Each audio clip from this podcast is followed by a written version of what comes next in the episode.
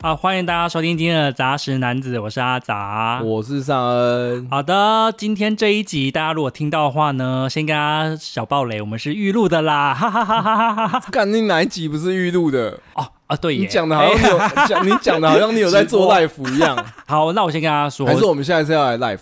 我没有办法，你可以 live 你可挑以战露太出高你了的啦那个无袖上衣就好，你不用露脸。你说是我现在穿的这一套吗？对，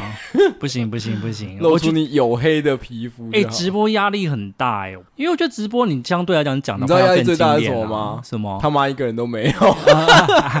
对啊，还要赶快拜托朋友来看。嗯 好了，反正我要跟大家讲的是，大家听到我们这集可能会有一些意兴疲阑，又要意兴阑珊，有点微微疲好容易累。意兴阑珊啊，是因为我们现在是当天录的第二集，哎，我们刚刚才录完一集节目，好高效率。你知道什么东西才会当天录很多集 吗？什么东西？周间节目对，综艺节目那种。一次录五集，对啊，我以前都好向往这样的生活，我觉得好有效率哦。那会像很累耶，他都录到半夜。我们没我有，们今天也你会就录到显半示夜。他们很红啊。哦，我们就是不够红，所以才只能录两集，是不是？对，下一次我们要排开一整天录五集。我哦觉得也没有必要吧，很累。哎、光是要准备资料，好，反正大家就知道我们今天一次录两集，所以我们在这个礼拜当中就是直接准备了两集的资料，真的是、哦、累到我真的是前几天还有点微微失眠。 至于原因呢，就是因为我对面这一位尚恩他要出国啦，对，嗯上一集就是我们也有讲过他要出差，所以我们要先录喽。 嗯，那今天我们这一集要讲的题目是什么呢？因为最近大家天气有发现变冷了嘛，那既然变冷了，我我哦看你们怎么掰。 对，啊我们就要讲一些，就是啊，现在是冬天就是北海道一些风情啊，所以我们就想到的就是说，而且加上最近又可以出国了嘛，所以我们就要嗯讲一些农牧系的漫画， 农业漫画，农业跟牧业的漫画，哦不是只有农业。对，哎，这样有掰的很硬吗？很硬啊。那没有关系，我们就是节目不够掰。没有啦，好吧 我觉得不是，我觉得就讲很直接讲一个原因，就是我那时候就问阿杂说，我们也蹭过热度了嘛，对啊该蹭的都蹭了嘛，然后也嗯讲过院线片的嘛，嗯也讲过 Netflix 最新在播的，那我们要不要？回归本心。，对，回归本心，介绍一些我们真心很喜欢的东西。说的好像我们之前介绍都不喜哎欢一不样。是不是不是，没有 就是我觉得，但我们你看哦，我们已经录了呃《台北女子图鉴》，又录了流麻沟，刘罗锅， 流麻沟，嗯流麻沟之后，然后《恋巨人》啊也也是啊，讲就过是啊，我们没有超级大推推到顶的嗯这种集数哦啊。从《烙印勇士》之后，我们就一直你是说我们要找回一个就是我们的热情指数可以开满的吗？对啊，我们做 podcast 不就是想要推荐我想要推的东西 OK 吗 OK，那这集就是嗨的嗨的点就交给你，我现在有点累。 就是对啊，所以我就是要推荐一个我真的一生推的东西，所以其实我们今天会推两部作品，两部都是漫画，都是我们各自很喜欢，都是农牧系的漫画。对，而且刚好还是我们喜欢。对而我真的还是要感谢你呢，就是因为嗯说实话，我今天要推的这一部，如果不是因为今天有这个议题的话，我这辈子应该都没有机会推荐它，因为真的太久 了。哦对啊，而且我那时候在你家看到这一整套，我吓到，然后干是傻小啊，但是看着真的是好看、欸。是不是？我们要先亮出来，我们要各自介绍哪一部吧。，好，我觉得你先说有一阵子很流行说，人生中你影响你最三重要的东西，最重要的三部漫画之类的，哦。然后对这就是我会放在前三名的，就是跟我的烙印勇士一样，是不是？可能差不多。哦对，我觉得那个呃整体的氛围我真的非常非常爱，非常非常推荐，叫做《银之匙》。哦，银之匙，我听下鬼啦。 对，也有人叫做白银之匙啦，但是反正就是银之匙啊。啊，然后他的作者是那他个荒川大妈，荒川弘嘛，荒川我记得。弘，好，那我要介绍的这一部呢，我跟你讲，你们都没听过，《哎，真的是比银之匙还冷门哎。银之匙》拿冷门，《银之匙》很红，银之匙很红吗？很红。它是接在《钢之炼金术师》之后画的、啊，大家都很关注他的下一部作品啊。哦，结果想不到他画了一个这么跳痛的。对他画得很跳动。好，我要介绍的这一部呢，是叫做《夏子的酒》。嗯，夏子是一个人， 就是简单来讲，就是夏子他夏天酒的啦夏，啦。对夏子他的酒啦。嗯，然后这部漫画的作者呢，叫做哎，怎么一直想不起来啊？你就没有很爱哦。尾赖朗，啊，对啦，尾赖郎啊，对，因为 太久没有提他了，他的作者叫尾赖郎。你如果看过他的话，你真的是骨灰级。哦，因为他跟道彦有志差不多同一个年 代。对，怎么介绍一些老不拉几的哎，东西、啊？这就是他虽然老，可是他就是有他独到的地方。这就是我们做 podcast 的原因，对我们可以推一些我们真的想要推的东对西，因为这种东西平常推出去的话，大家也没有想要看。 哎、真的，哎、说真的是这样、哎，你很难耐着性子要人家听你讲下子的酒、哎，如果不是因为他这一集有机会让我推出他的话，我 这这个不知道什么时候才能对讲。啊，你脑筋也动得很快、因为我一直跟你讲说我想要推你支持的时候，你就说好吧，那我就来推一个下子的酒。对，我就想说，个人就买一送一嘛。 好了，嗯很不既然就错是银之匙，它的知名度还是比较高一点，那我们就是我先让贤呢、啊就让商人来介绍它。应该说先讲一下《银之匙》的剧情啊，然后再讲为什么这么推的原因。那《银之匙》它其实是在讲一个刚上高中的男生，叫做八轩勇吾。好，然后八轩，对，然后他其实是那个联考失败者嘛，就是他考哦联考考得很烂，哦，然后他就想要逃离。他好像是原本的是一个在升学主义的高中，一般的高中那一种吧，对对一般对一对，般的升学国中班啦的学生这样对，一子般，国然中。后就是一个标准叫做无颜见江东 父老，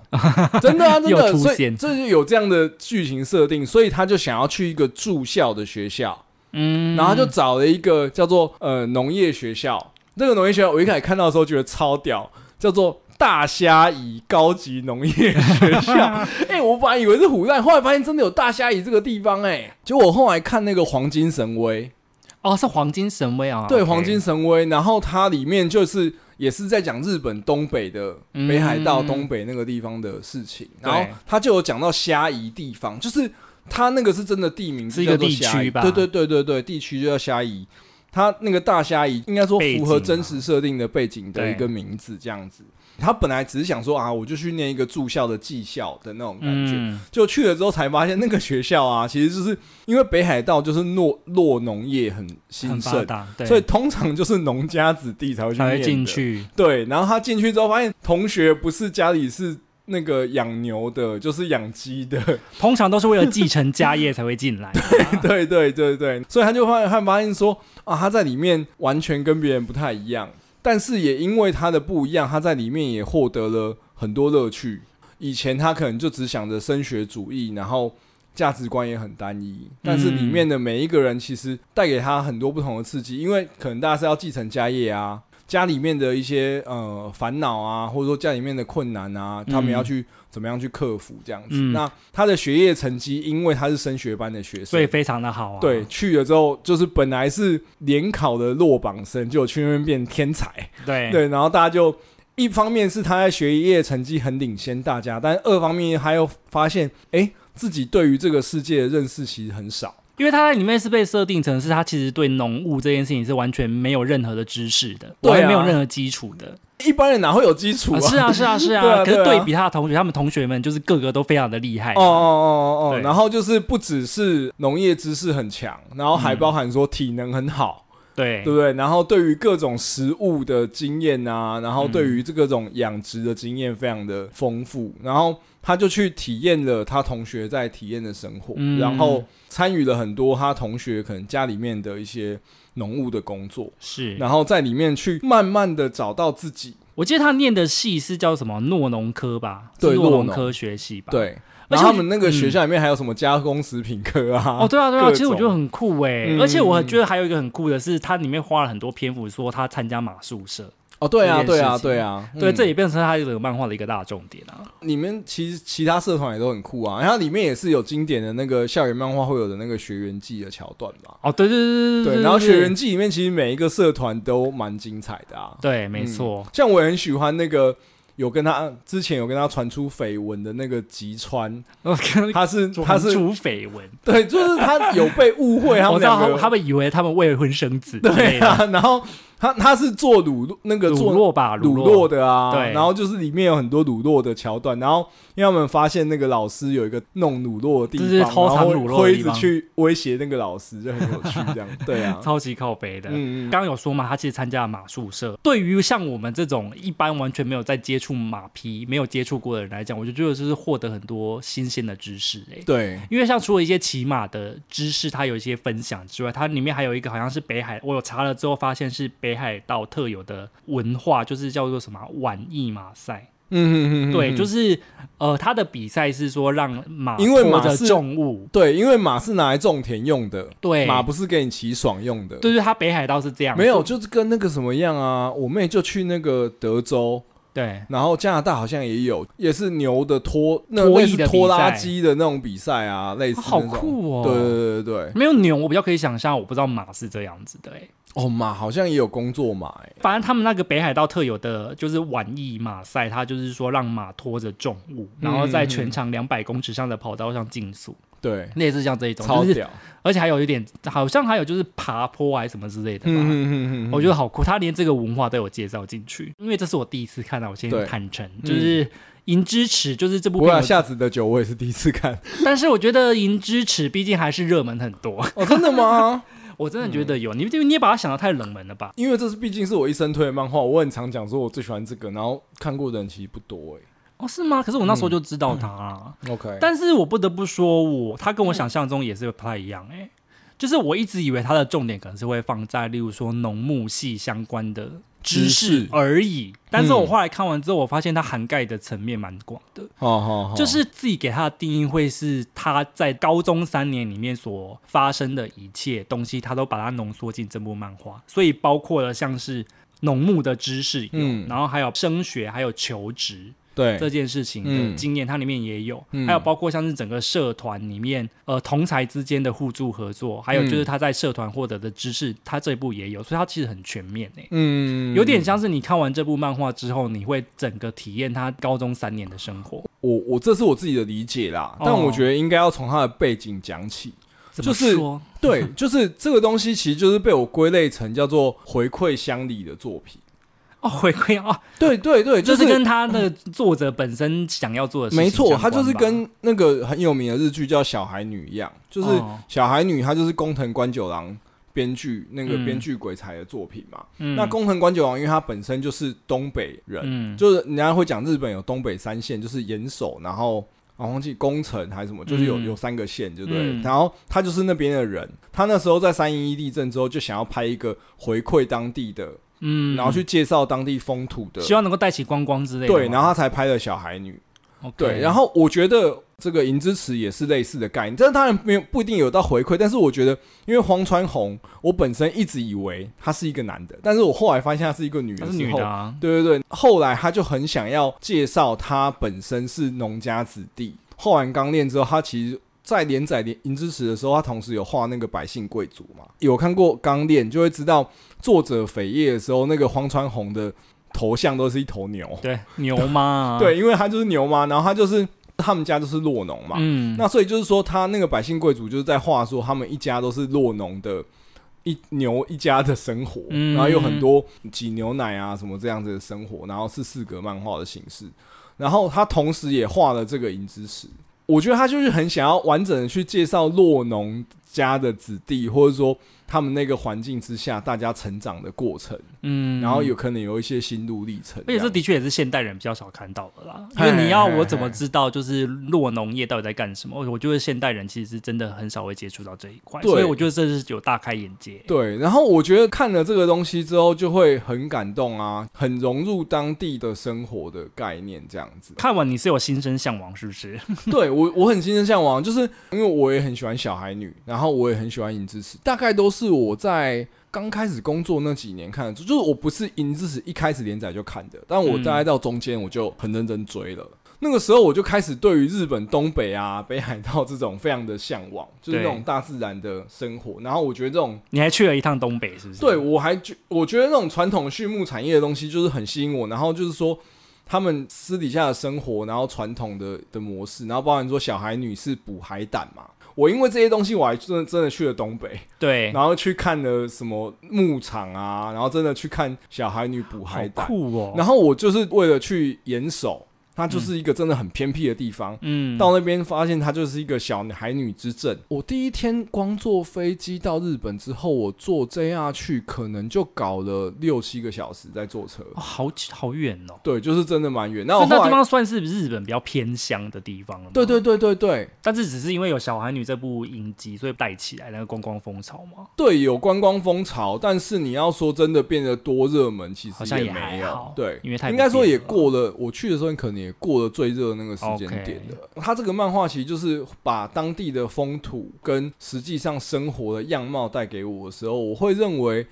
对我来说，就是我好像真的进入了那一个人的生活一样，嗯去体验他们实际上成长的一些感受。后来看完的感觉，我也是觉得它其实比我想象中更贴近生活，是因为嗯，它其实在里面点出蛮多我们一般人会想象不到畜牧业会出现的问题、欸。哦就这个如这真的是，如果你没有相关的经验或背景的话，其实你是画不出这种东西的。哦，因为像它对里面还有提到，就是像是农家男人男娶媳妇 这么小的事情，我有把它记得。还好吧，我觉得很好想象啊。对啊，可是还有这个，这是只是其中一个，哦还有就是帮包括像是说牧场倒闭，你的同学如果是什么农家的子弟啊，他对可能会面临到这个问题，有一天他就不能来上学了。对对对，然后还有那个借钱去买工具机，对对对哦，对，因为现代化农业，然后你借钱去买工具机，然对后对对对但是政府又要你减产，然后你就会整个陷入恶性 循环。对对对对，还有就是它里面好像有提到一个问题啊，许多农家他们其实都必须要加入农协，因为农协会用比较好的价格去采购他们的东西嘛。对对对，所以，但是他们就是有可能会需要先借钱买种子去做是播种，嗯然后等到秋收的时候，嗯他们的牧业有办法就是卖出去，然后可以还钱的时候再去还款。嗯所以他们其实很多农家都是处于负债的状况，像这里面他也有描写到啊，我就是觉得说哦，这真的是你不看之前是完全不会想象得到他们是在过怎么样的日子、欸。是没错。我觉得这个漫画我会真的那么喜欢的一个很重点原因，是因为毕竟我觉得我们都还是就是比较认真念书，然后我们的嗯价值观，坦白说也是算是比较单一的。我们都算是升学主义的啦，对啊，对啊，就是真的是的学校有认真念书的，然后出来就找的工作。坦白，像比如说我们也是文职的嘛，就我们是升学体系上来的，我们对也不是技职体系的，对，所以我觉得我们比较难去想象说，呃，有一技之长，嗯，然后生活其实会有不一样的过法。我很喜欢这个漫画的一个另外一个很重点，就是坦白说，它没有很大的主轴。哦对，这也是我第一次看完的感觉。对，就是像你的夏子的酒，我要酿出夏子的 酒，对不对？就是要爆我雷，对， 是啊，没有，或者说像烙印勇士，我要复仇，就他没有要干嘛哎、而且他在第一章的时候就讲了，因为他只是为了逃避去念大虾蚁嘛，哦对，然后可是所有同学都说说，你想要干嘛啊？你未来想要干嘛？所有同学都说哦，我就是为了继承家业啊，对然后或者说啊，我想要呃在哪一个部分多精进一点啊，只是就大家都很有那个，然后他里面就讲一句说。所以现在是有梦想的人就排挤我就对了之类，然后对大家就问他说：“那、你升学班的特别来念大虾蚁，你应该有想要干嘛吧？”你一定是有什么原因才会特别选这个学校我吧？说因为这里有 宿舍。 对，就是我觉得他就没有要干嘛。它里面描写了非常多落农业他们平常会遭遇的生活，他又会去解释，诶，为什么这件事情要这样子做？对，为什么他们畜牧是这样运作的？嗯然后还包含说他们在实习的过程中有养猪，对不对？而还有他们其实有讨论到就是关于生命这件事情的对，问题。然后他帮猪取了名字，就是然后他又很难去他很难就是真的把它送出去屠宰啊、对，可是呃，洛农业的子弟就会觉得说，你越喜欢这个动物，你就一定要把它吃掉，然后对对对你对，这恭个概念恭敬敬的把它蛮吃掉，就是它的生命就得到圆满，酷的，就对，是一个很大的，他就在讨论这些事情，然后会是让我觉得说，我的好像真的进入了他的生命，然后去体验了不一样生活的样貌，然后有些嗯东西不是非黑即白，有些东西不是真的只有考试的分数，或是呃职场的单一定义的成功，比如说哦拿到案子或是业绩很好，嗯是我们唯一的标准。我觉得他在那个时候让我生活得到了很大的疗愈，所以我觉得这也是为什么我会觉得很这想是要部疗愈系漫画，我会很想，要推荐这部作品的原因，就是我觉得看着看着，其实心情会变好。真的也不能像我这样子赶着把它看完。哇，你知道你知道我有多赶，因为你知道它有十五 集，我要在这一个礼拜之内看完，重看一次下十五集还是已经濒临断头才会只有十五集、啊，对我在这里面重新看完《夏子的酒》跟看完《银之匙》，我就好疲累，因为我觉得这一部漫画《银之匙》这部漫画，它是必须要比较放松。不带目的性的去看它，其实你好会获得好比较多的享受，对，因为像刚刚商人有提到，它其实是一部目的性比较没有这么强烈的作品，对主轴也没有这么强，所以它整部漫画的结构会有点像散文的感觉，就是你今哦天对，看对。他就是今天又发生了什么事呢，或是他这学期又发生了什么事呢的这那种感你觉甚至不不用一次看完一本单行本诶、欸其实你大概一次看个三四话，它嗯有对就啊一个小篇章这样子，我觉他得就会带给你一些小知识跟小疗愈对的那种感觉觉。对所以我觉得他其实可以慢慢看的啦，因为你如果一次看完的话，你反而会觉得说，哎，他的目的性到底要往哪，那、哦导向哪个走，你你会有觉点得看不结构出来很松散，会相对来讲散一点。嗯，但是它对其实就是一个体验型的漫画，所以对，我觉得这也是我很少数有收纸本的漫画，就是对啊，这样你收就是纸本呢、就是觉得说，哎、它真的是偶尔拿出随来时翻翻。哎嘿嘿，心情会好的那种。然后我自己个人也蛮喜欢他对“银之匙”作品名字的意义的概念、啊。嗯嗯银之匙这个东西是代表了传承了前人的智慧跟心血给后代。嗯，对，就是希望大家能够富足有饭吃这样的概念。嗯所以他们的食堂上面就是让扁的旁边有挂一个银的汤匙嘛。哦，其实我觉得它的这个概念蛮好的，是因为它刚好跟农牧系的这个产业的概念是一样的，不是只有靠自己努力。其嗯实你现在所拥有的一切。都是前人累积下来的智慧跟成果，然后是啊同时你也要再去开创新的东西给下一个时代。他又把农牧的这一个产业的精神给做出来啦。是啊是啊，而且他不是就是说哦，他为了单纯赚钱就好，大家要去思考说，农牧其实某种程度上是自给自足的一个。嗯，一个行业，那变成是说自给自足的同时，它其实是跟自然的一些互动嘛互。动。对，那你怎么样去有那种感恩的心？我觉得也是在里面蛮重要。那我觉得看完就是《影之池》啊，我们嗯可能还是要针对它的一些里面有提到一些有趣的议题做讨论啊。是是我自己是觉得特别有感的是关于，但也是他们校长提出了金玉良言，嗯，就他校长有说一句很有名的话、就是对逃避这件事情也是生物的本能。是本是能是，啊哦，我觉得这个概念真的是到很近代才出现、欸，对，啊，我那时候看到那个逃避虽然可耻，但但但有用。但有用，就是那个月薪娇妻啊，我哦知道，我知道。的 时候，我就觉得干那学银之死啊，人，哦，他是出来他之后是不 是？对啊，但是我其实一直都蛮认同这件事情的，是应该说我在看到银之匙的时候，这句话也带给我很大的刺激。你因是为我说一直他就是跟你理解的不一样吗？，对，因为我一直以来就是一个绝不逃避的人，嗯，然后懂我会当然也会有那种想要逃的时候啊，嗯然后就会觉得那个内心就有有很大的罪疚感。嗯，对，但我后来真的因为看了这个漫画，就是对于这这句话会觉得说，哎、其实很多时候逃避或许只是想要给自己一个喘息的空间。其实搞不好是你的身心，这就是真的没有办法负荷了。对，会不会是有另外一个更高层次的力量在引导我说，其实不要去面对这个东西，对你是比较好的，嗯，也有可能啊。因为我觉得很多时候我们的用头脑在想，而不是用心感受的时候，其实我们会有很多理所当然，就说，哎、我理所当然应该要去做这件事情吧。能在所有利益的综合考量之下，我应该要这样做吧？是，但为什么我这么不想做呢？我觉得这其实是还蛮值得去思考的原因。是对啊，除了我们人性懒惰，或是说我们人性呃容易有恐惧之外，会不会其实这个东西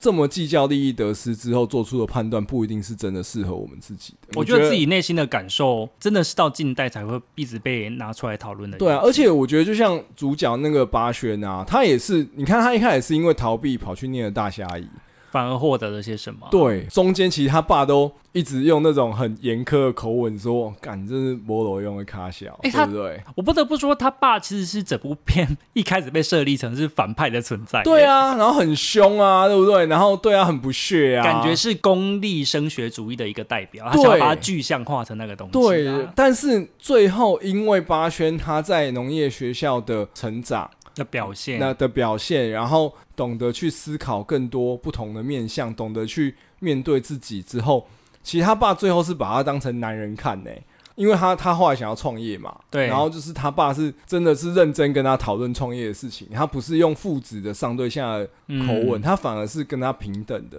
你说如果八轩他在一开始一直在先选升择学硬碰硬的话，或对一直他一直在升学体系里面这样打转的话，他永远可能都绕不出来，他没有办法是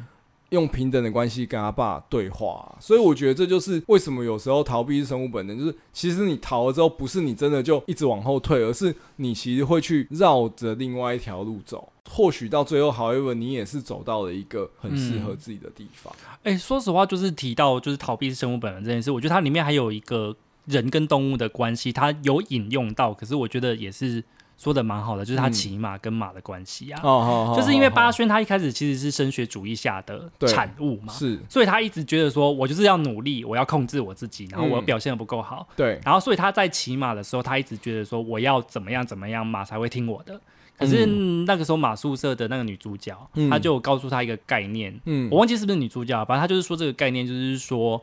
其实你是要感谢马的，你马要骑得好，并不是骑的人多强，而是你们两个的互动的关系。是对，是我觉得这其实也是衍生到，就是说你不管是你想要在工作上的成功也好，或是嗯说你想要人生上顺遂也好，这有的时候其实你是要强调你跟环境的互动，是，你不是有。只有靠着自己一昧孤行、很努力就可以成功的，对你是要顺着这个势去走。我觉得我很喜欢这种，坦白说就是看天吃饭的。他很强调就是是人跟自然之间的互动关系嘛，对，可是我觉得有另外一个衍生的，也是我觉得人很重要的一个点，就是没有这么很强调感恩。哦，你是要强调感恩这件事情，对，就是说我要很谢谢马，他愿意跟我一起共舞，对对不对？他愿意跟我一起奔驰，他愿意让我骑，对，他而不愿是意我要去驾驭更努他，力是他愿意嗯让我在他背上跟他一起奔跑。呃，谢谢那些食物，他们虽然说最后的确是哦去杀了他养的动物，可是嗯他是怀着一种很感谢的心情，而且可能是古人的智慧嘛，就是哦，因为你的付出奉献让我得到的能量，他不是用一种压榨的角度在看这些东西。他不是只把很把他们当成经济作物啦，对对，真的会提醒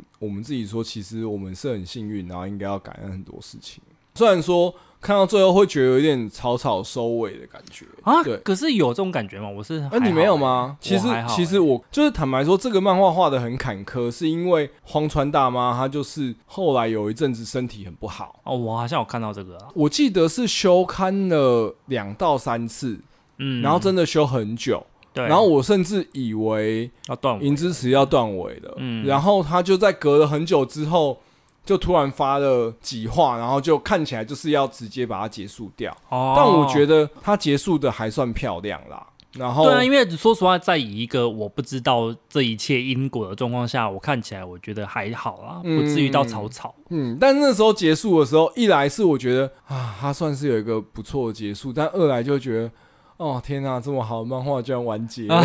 他都已经过完高中，你希望他画到他大学，是就不是就有一种怅然所哎、课长岛根做后来都 变都已经当到取缔役了。那那是因取为你那知道个取缔役画完之后会怎？就取缔役是对取缔役是董事长嘛？你知道啊他最后画完之后变什么？什么？青年岛根座，啊 他又回到课长一 切，时光倒流。我跟你讲，对，反正就是有一种怅然所失的感觉，但也会觉得说，哎，真的也是怀着一种感恩的心情，就是荒川大妈无论如何有把这部作品画完，是啊，我觉得也够了很啦。赞呐、啊好了，反正总而言之，下子的酒上恩就是一针推，不，什么叫人家银之匙？我跟你不要偷渡概念 哦！我一生推的是银之银匙，之匙不是下 子的哦 OK 酒。 OK OK，不好意思，下子不好的意思啊酒我也推，但没有到一生推的 OK OK，这就是上恩一生推啦哦啊，引支持。 那我讲完我的一生推，换你一生推，这有到烙印勇士的高度吗？我是没有到一生推他啦，哦，但是半我觉得半神 推，呃半 生应该可以，就是夏子的酒 就是这九部头身推，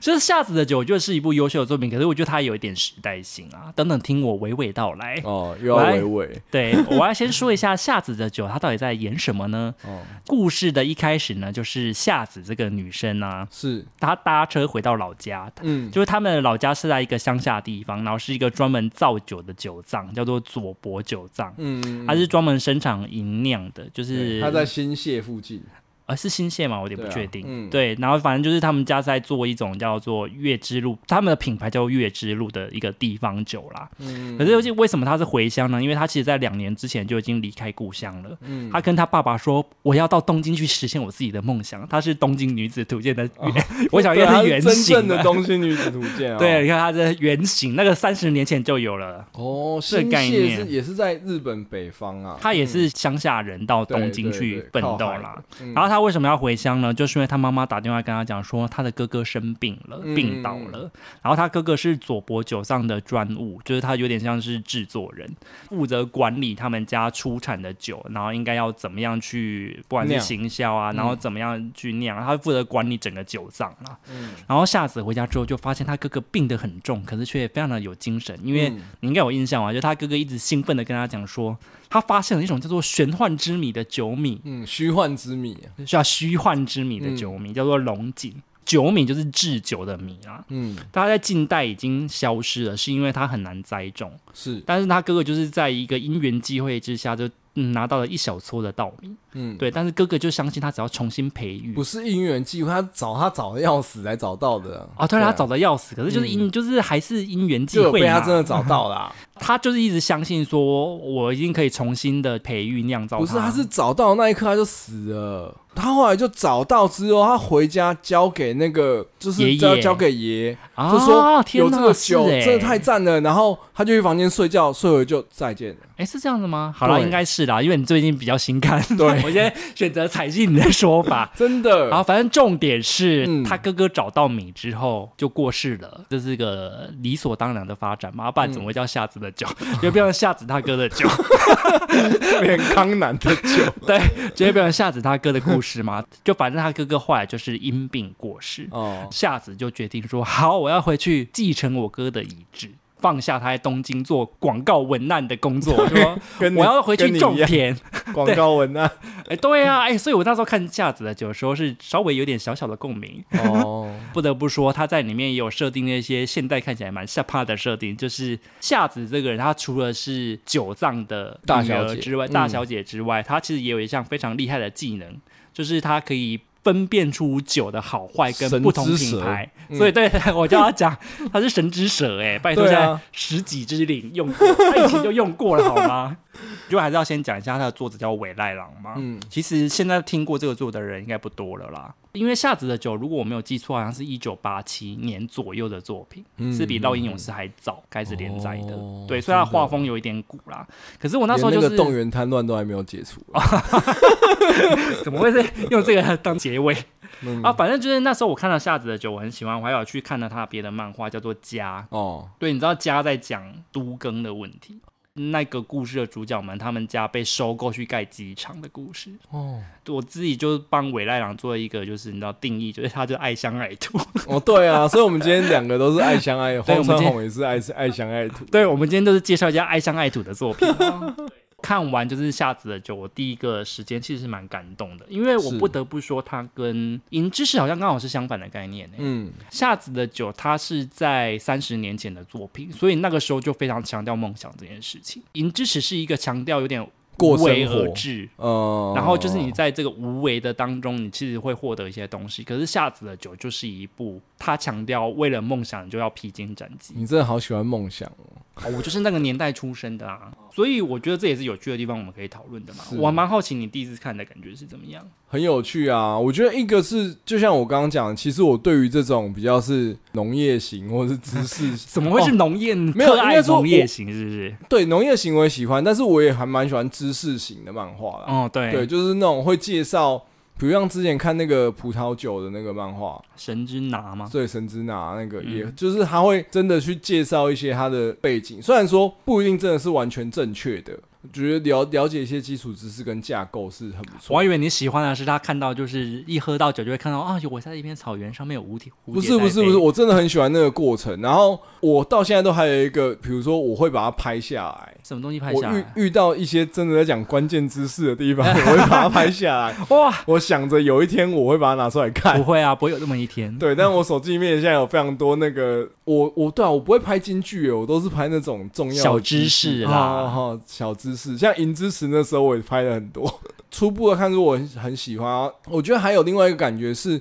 它让我很有在看阿信那个年代的日剧的老漫感觉。画啦，呃，对，但是我觉得它很有戏剧感，就是我在看的过程中，其实我完全可以想象它如果拍成日剧会是什么因为样。他的确有拍成日 剧，真的吗？他有他拍成日哦剧，，对啊，九零年代拍的，因为他毕竟时间比较哦、早就是我完全可以想象他拍的日剧是什么样子，所以我觉得当下看的是蛮能够沉浸在那一个时代背景里面。是一些职场的设定跟呃，像他跟他哥之间的感情都设计的蛮有张力，虽然以现在的角度来看，会觉得略显夸 张啦，对，略显夸张，但是应该是说现代人想要追逐某个梦想，要以死相搏，那个应该会觉得对有点对太对对，太或是过说分他一开始在东京的职场的时候，也是就是在讲说，你这个任务你应该要类似誓死都要达成，就是现在的人并不会用这样的角度在看。对，我觉得这就是对时代的差异啊。对，但是我觉得其实是蛮动人的，所以我一开始我记得我看到他哥过世那边的时候，虽然说我也知道他哥一定会过世，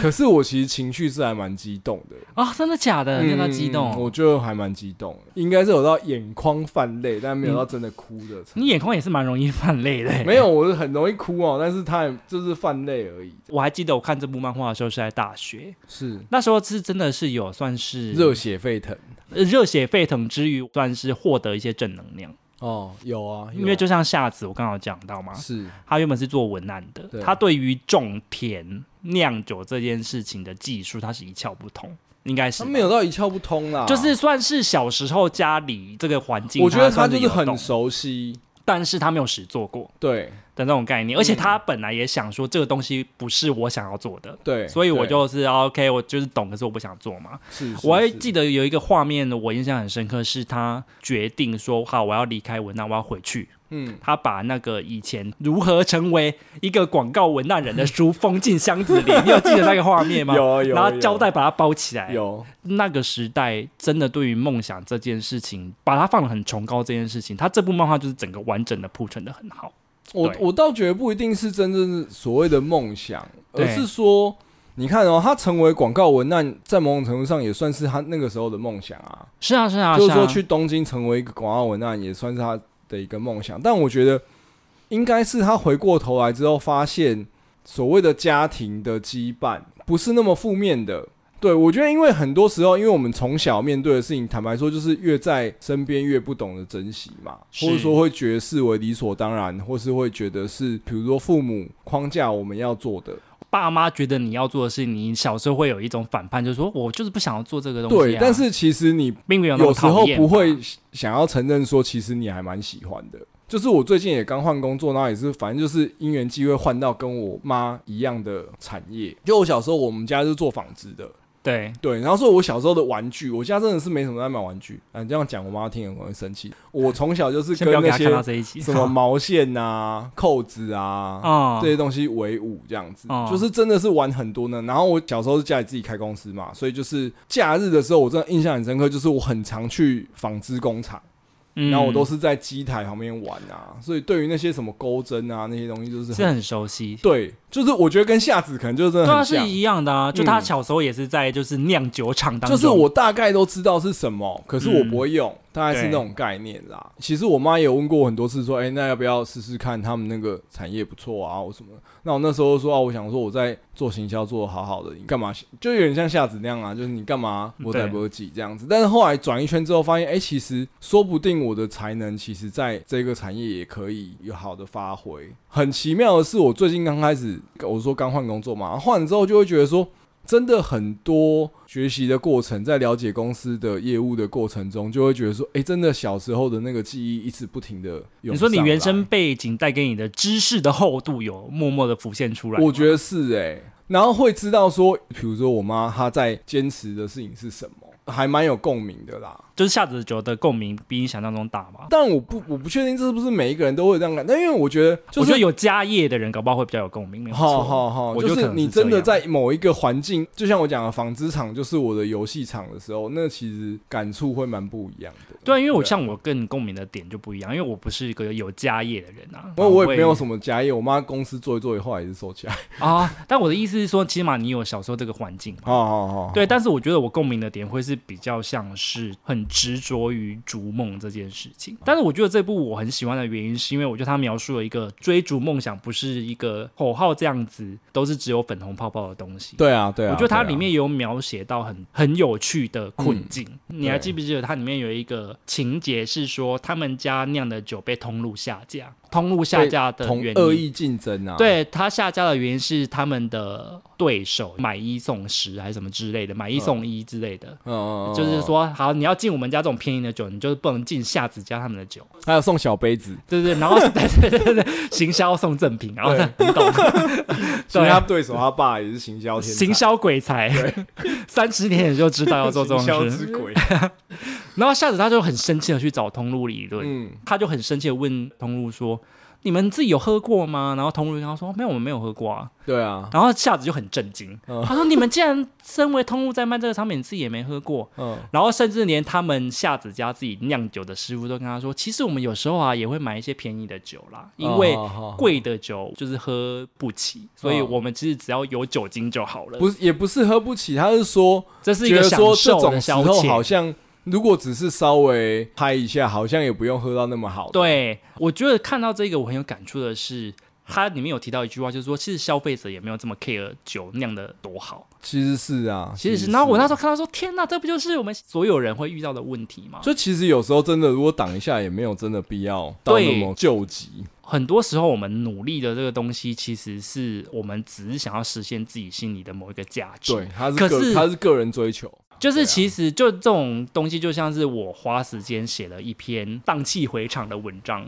对然后充满知识性，可是搞不好消费者只是想要看你跟我讲这部电影是几星好评，这样就好了。是啊，是是没有，啊我觉得这就是我们以前工作也常发生啊。坦白说哈，我觉得如果你没有那种心情是，我就是要做出一个作品，你可以赚一次、赚两次，你可以一直这样赚下去吗？如果我都只想要搪塞消费者，消费者察觉你在敷衍他的速度其实很快，他们没有想象中的这么笨啊。而且就是说，当你在敷衍他的时候，他有说 “OK 啊，你敷衍我，那我有几百个可以替代你的选择”。一旦我们真的当成作品的时候，他就是会有一群很不小的小众。很死忠的支持，然后那些人会成为支撑我们很重要的力量。可是这会面临到一个魔障啦，就是你看到那个漫画里面的对手，就是哦哦对他黑们岩、呃，哎、是 Blackstone 黑岩吗？哦，是吗？是黑岩是啊吗？黑岩啊哦，黑岩。桃娘、桃娘，嗯，对他们就是用一个便宜的酒，然后就大卖特卖，然后就是也没有在 care，就是说它的品质怎么样。你在追求品质的人，你会面对这样子的诱惑。可是我跟你讲哈，这件事情我我亲身经历过。嗯，我要告诉你的是啊，你做不来啦。你说你自己也放不下这一个身段去做吧？就是你的心里会很抗拒你做这件事情。我也知道怎么赚 easy money 啊，就是他们那些套路，其实我都知道啊。嗯，然后，但是我就是做到一半的时候，我就会很卡、很卡、很卡，卡到我自己。就像我刚刚讲，逃避是我的心在叫我哦逃避，我懂你的意思。对，。然后我就会做的很意兴阑珊，然后它就自是然会出现一种阻断机制，是不对是？对对，他就会有一种阻断机制，所以不要觉得说哦，好像他们可以赚这种快钱很简单，为什么？坦白说，其实那个钱我们也赚不到，因为我们根本做不来。嗯，你如果这个概念的话，我可以明白啊。他们的内在的设定就是是想要做这种的，但对是对追求自我价值的实现，想要做好作品的人，他们内在其实也是设定好，他们就是想要做这种。对对，所以他们没有办法就是其彼实此是他们的模仿心引导着去那样子的，就他们没有办法彼此模仿跟取代。很难，哦几乎不可能。好了，我觉得你这个结论也是下的蛮好的，嗯我个人颇为激赏。让我来看一下，等一下我的跳掉了。 除了刚刚提到，就是他对于梦想有很多挫折这件事情，我觉得他是描写的蛮好之外，他的作品还要传达出一个现在的作品比较少在谈的东西，就是匠人精神啊。我也是看了这个漫画才知道酿酒这个东西有多辛苦诶、它你知道酿酒业在他们日本农村为什么会发生吗？是因为冬天没有办法种田，可是家还是要养啊，钱是还是要有得赚啊。是那怎么办呢？所以农村的男人们就在冬天的时候对去到酿酒厂工作，对，然后他们一去那边，不是像你想的哦，就是去早上周休去二酿日酒，然后对下班回家，然后嗯周休二日，不是哦，他们是去到那个酒庄一住就是住半年。对，我记得在等到要种田了再回家。对对对，等到就是酿酒完毕再回家，所以我记得他漫画里面好像是写到说他们在这半年期间只有过年回去两天。哦就对初三就开工了。对对对，过年回去两天，然后就要继续回来酒庄酿酒。对，然后他们的太太一年就有半年的时间，老公是不在家的。其实我好想听听他那个歌哦，他那里面不是都有他有唱那唱个那？个，你可以去看日剧看看啊。哦，真的是句哦，我真不知的道，欸搞不好有啊，搞不好有啊，哦真的，对啊，它里面就有酿酒人的妻子，哎，没有酿酒酿酒人对唱的他的歌妻子唱的歌。对他就在描述说自己出去酿酒的心情。嗯，然后类似就是说很抱歉你爱上我啦，啊但我就是一个这样啊对对对对的，对，就是一对个啊这样的男人。嗯，你就是你可以看得到这个漫画当中，他他们所有人真的都是为了酿酒痴狂，还有我想要唱那个什么我也爱吃过，呃，不是什么什么意 思？因为像对啊大家刚刚对啊有记得嘛，提到龙井这个稻米嘛，嗯一开始哥哥拿到的米只有好像一把还是什么，他就就一小把，十株，对，然后他要把它种成一大片可以酿酒的米。整个故事除了讲酿酒之外，还有讲夏子怎么样把这一小撮的米种成一片他从田。十株种成一百株，然后对一百两株年再吧对种了两年才可以酿酒，对他种了两年才去酿酒，就是农村的那种整地啊、种稻啊、精米啊，还有嗯酿造、试饮、出货这些整个过程，嗯，他全部都把它拍下来，而且每一个他们都非常认真的把它当成一个神圣的东西在对待。我觉得嗯这应该说其两实件事情啊，我觉得他传达匠人精神有一个手法，就是说他真的很认真的在介绍那个过程是啊对啊怎对啊么执行的。然后对坦白说，因为那个字超爆多，然后画面也很多，所以你就想哦，光是他画漫画解释给你听，都要解释那么久了。对啊，他你如果真的执行那个过程，到底有多难？而且你知道，他漫画里面还有很多情节是，例如像是爷，嗯，就是里面有一个就是有点像是导演的角色，就是这整个酒厂是由他来制作的嗯那个人，嗯嗯嗯嗯我我忘记他叫什么啊、杜氏，对，杜那个氏职，位叫杜氏，他就是负责酿酒的，反正就总指导啊，酿酒总指导，对他们还要半夜起来看那个温度是不是对的，对对然后就是每在酿酒的过程每天都要这样子，嗯，然后换核啊或什么，就是其实很多事情要做。第一个是他描写那个职人精神，我觉得是透过这些很细节的情节的设定，去让你知道说这是一个很长的过程。而我要讲一个说，为什么现在所谓的匠人精神越来越少？当你选择变多的时候，会想要避开难的东西吧。也不是说避开难，而是说会觉得说我为什么一定要做这一个选择？就是会变成说你会考量投资报酬率啊，对，也有可能。就是我觉得最简单的就是，比如说，为什么我们这一代被称为电视儿童？因为我们家有电视啊。我们家如果是电影院，我就会变成电影院的儿童。对，就是比如说，我们爸妈就说啊，我们这一代人都不阅读。那为什么他们那一代人都阅读呢？是因为他们家又没有电视， 对，对不对？他们小时候的娱乐是什么？不是出去玩，就是阅读。那就是他其实是越来越多选跟择时代性有那关我的们也会说啊，我们的小孩是三 C 儿童，在选择越来越多的情况之下，更难去 stick 在一件事情上。也没有必要，就是说你真的锁死在一个变成这样人啊。对啊，啊，的确是这其样子。实没错啊你就，想嘛，今天如果你要变成匠人的时候，你要变成酿酒匠人的时候，你妈会跟他讲说：“ 我看你哈这种工作室哦，没什么好做的啦，对啊就是我每天没有一天可以休息，半夜还要一直起来。”你要不我要看去考个公职？我看你肝都坏 掉啦，对不对？对每天那么热，我看你皮肤都湿疹，对不对？对就是讲这种啊， 的确是啊，所以我就跟你讲，它是有时代性的啦。对，啊，但是我觉得这也是这个漫画有趣的地方，它可以讨论的一件事情，就是说，如果以现在的角度去看。他们追逐梦想的这种痴狂嘛，就是把梦对想放在第一位这件事情上面，以现在的价值观去看，好像会有一点点政治不正确。我觉得它跟哎、银为什么？嗯应该是说，我觉得它跟《银之匙》算是放在光谱两边的作品。银之匙比较偏无为，然后就是下指追梦想这件事就追得很用力。哦我觉得我所谓的放在两边是这个样子啦，可是如果八轩他知道他自己要干嘛的时候，他也很用力啊。但是他重点是是因为他没哦、有很对知啦道对他啦自己要干嘛。可是我觉得有一个有趣的点是在于《夏子的酒》这部漫画里面，所有人追的都很用力，可是银之匙那些即使知道自己梦想的人，他们也没有追的这么用力啊。哦，像你还记得吗？就是那个爷，就是那个杜氏，哦对，那个管理人，他发高烧，他坚持不要休息这件事情，他的愿望是做到他死，他也要看到哥哥的遗愿被完成，嗯这是一个。然后另外还有就是哥哥的老婆，就是夏子的大嫂，嗯家里妈妈生病，哦，然后他大嫂坚持不回去。哦，对啊因为他说，如果我现在回去的话，家里的事务会变成说夏子要处理，可是不行，夏子现在要酿酒。我嫁来这边，我就是这里的女儿，我不会回家。它其实里面有很多这种蛮动人的，说实话是看的时候其实是蛮感动的，但是你也会想说，哇，放到现代来看的话，应该就是不行。那我觉得印象很深刻是那个杜氏他老婆讲说，得对， 你知道他人生唯一一次夸赞夸我奖是什过么时候我是吗什么吗？ 是他妈要过世的时候，但他在酿酒，我没有打电话给他，对，然后就葬礼就在没有他出现的过程中就过去就弄了完了。然后他回来之后跟我说：“你干得很好，没有在这种时候打扰我。 哇，对，我就想说，哇，这个不行吧？